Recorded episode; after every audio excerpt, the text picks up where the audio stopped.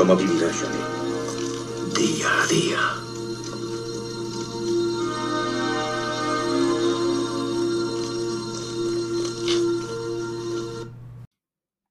Jueves 31 de marzo de 2022. ¿Qué tal amigos? ¿Cómo estáis?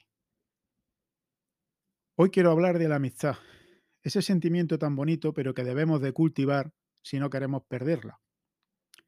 A los amigos cuando están pasando una mala racha hay que preguntarles si necesitan algo.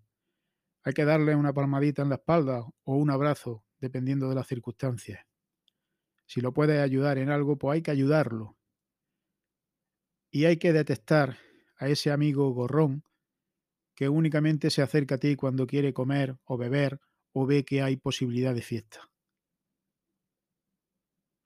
Bueno, pues a todos mis amigos, que gracias a Dios tengo muchos, tanto en el 2.0 como en la vida real, les dedico esta bonita historia que me ha llegado a través de redes sociales y que la verdad el otro día me hizo pensar y me quitó una hora de sueño porque me tocó, me tocó un poco la fibra sensible.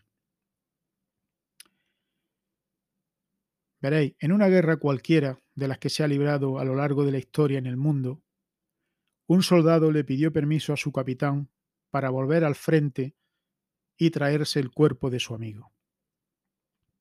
El capitán le dijo al soldado que no hacía falta que fuera, porque probablemente su amigo ya habría muerto.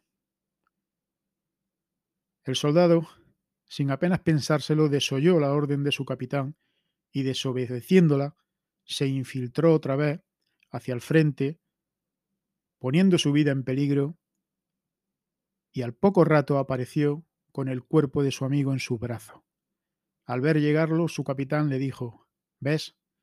No hacía falta que te acercaras. Ya estaba muerto. El soldado le dijo, No, mi capitán. Cuando llegué mi amigo aún estaba vivo y sus últimas palabras fueron, sabía que volvería a por mí. Mañana más y mejor aquí en el podcast diario de Torcuato Día a Día. Y recordad, la familia no la elegimos, pero los amigos, gracias a Dios, sí los podemos elegir.